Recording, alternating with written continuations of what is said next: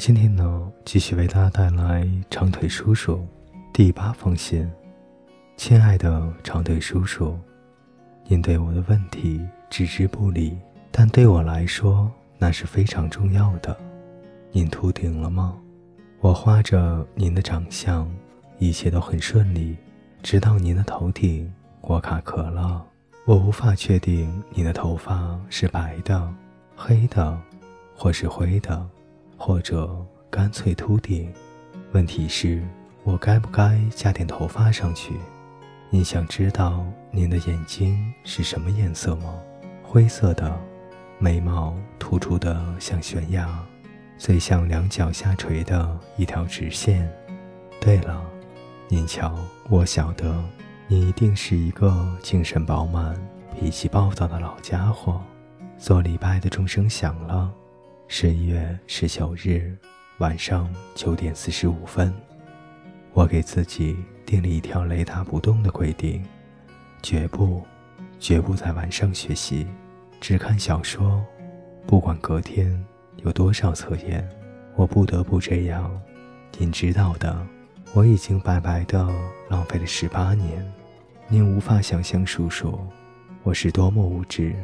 我才刚开始。知道自己的浅薄，一个正常的、有家庭、有朋友、有图书馆陪伴的女孩子，自然而然知道的事情，对我而言却是闻所未闻的。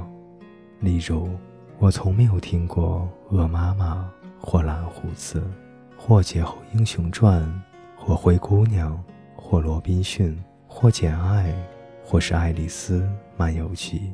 或是吉普林的只言片语，我不知道亨利八世曾经再婚，雪莱是诗人，人的祖先是猴子，也没有听说过伊甸园是个美丽的神话。我不知道 R L S 是罗伯特路易斯史蒂温先生的缩写，更不知乔治艾洛特是女性。我从未看过一幅叫蒙娜丽莎的微笑的画。也从未听说福尔摩斯。现在这些东西我都要知道了，还知道了一大堆其他东西。您瞧，我还必须奋发努力地跟上进度。哦，不过这是件有趣的事。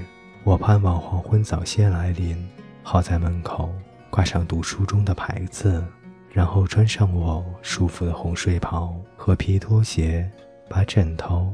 堆在椅背上，打开手边的台灯，然后埋头苦读，读啊读啊，一直读下去。一本书嫌不够，我常常找来四本书同时进行。